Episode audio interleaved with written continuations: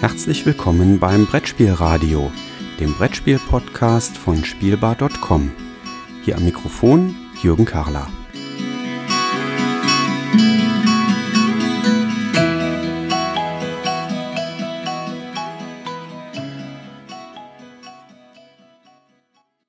Ich stehe hier gerade in Berlin. Wir haben die Verleihung des Spiel des Jahres 2017 gerade erlebt und neben mir steht Tim Koch, der zukünftig eine ganz tragende Rolle in der Jury Spiel des Jahres einnehmen wird, wie ich erfahren habe.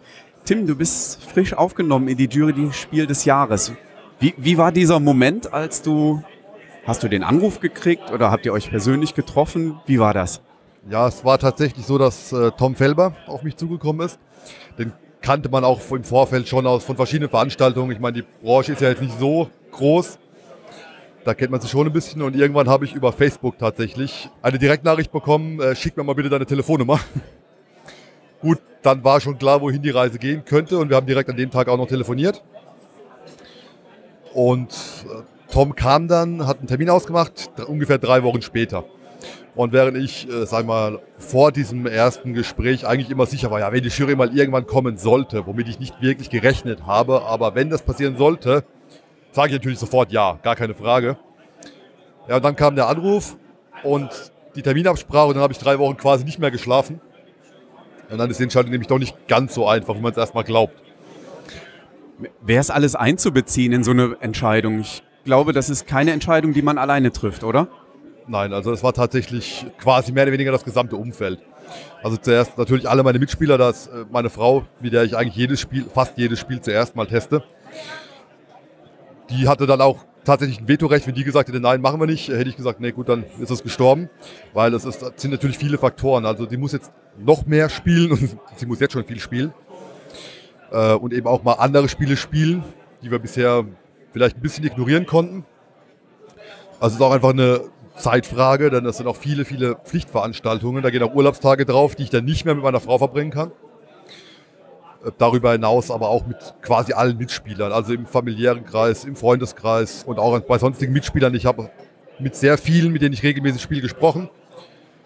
Denn es ist ja, man kann das nicht alleine stemmen. Man muss da tatsächlich die Mitspieler haben. Und wenn die sagen, nee, machen wir nicht, äh, haben wir keinen Bock, immer Neuheiten zu spielen, dann geht es nicht. Also klar, ich habe ja auch, es wird ab Oktober einen offenen Spielabend geben, den ich betreue. Es gibt bereits jetzt einen Jugendtreff, den ich betreue. Das geht immer noch, aber ohne festen Mitspielerkreis der dahinter steht, geht es, glaube ich, nicht. Die haben aber alle sofort gesagt, ja, finden wir super, unterstützen wir dich. Und dann war es auch okay. Ja, die werden sich jetzt darauf einrichten, auch mal ein Spiel, was sie klasse finden, nicht nochmal spielen zu können, weil da schon wieder ein Stapel Neuheiten ist und in die andere Richtung genauso, ne? Ja, ich gehe davon aus, als die Ja gesagt haben, wussten sie noch nicht genau, was auf sie zukommt. Also ähnlich wie bei mir eigentlich. Ja, das wird definitiv so sein. Also die Menge der Spiele wird sich äh, mit Sicherheit dramatisch erhöhen. Und das Gegenextrem ist dann, wenn es dann Richtung Nominierung geht, dann kriegen sie halt wiederum nur sechs Spiele vor die Nase gestellt und müssen die hoch und runter spielen. Aber dann müssen sie halt durch. Ja, oder ihr wählt dann nächstes Jahr wieder Exit Games. Die kann man ja nur einmal spielen. Ja, das ist natürlich sehr praktisch. Das macht das Leben viel einfacher. Oder allgemein Legacy-Spiele oder irgendwas, was, wo was kaputt geht. Das macht das Leben einfacher, ja. Wobei ich jetzt mal vermute, also ich weiß es nicht, aber diese Exit-Spiele, ich gehe mal davon aus, dass der eine oder andere Juror sich dann einfach dekorativ neben eine Gruppe gesetzt hat und da zugeschaut hat. Also ist vermutlich auch nicht so viel weniger Arbeit.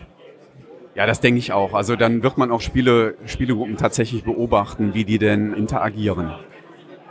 Was erwartest du für die Zukunft? Was kommt alles auf dich zu? Ja, wenn ich das wüsste. Also man hat viele, viele Gespräche natürlich auch mit äh, aktiven Jurymitgliedern geführt.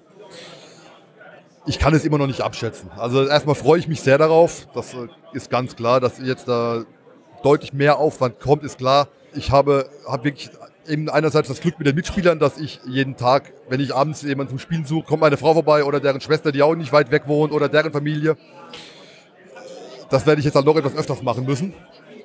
Aber da freue ich mich tatsächlich drauf, äh, was das jetzt wirklich an Mehrbelastung ist. Ich, ehrlich, ich weiß es noch nicht. Was meine Hauptsorge aktuell ist, ist, dass das Spielezimmer eigentlich jetzt schon aus allen Nähten platzt. Und das wird nicht besser werden. Da hilft nur ein Spielehaus einrichten, ne? Ja, wir äh, spekulieren auf eine Spieletage irgendwann mal, aber das ist in äh, ferner Zukunft. Ich verteile eigentlich jetzt schon, also wie gesagt, äh, Jugendtreff oder ähnliches, die bekommen regelmäßig Spiele.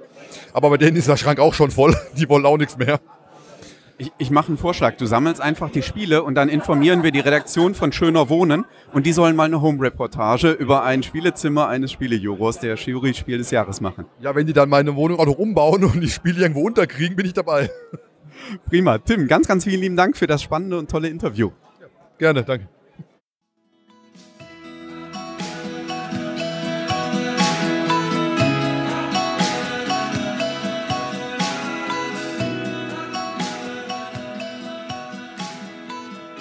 Vielen Dank fürs Zuhören.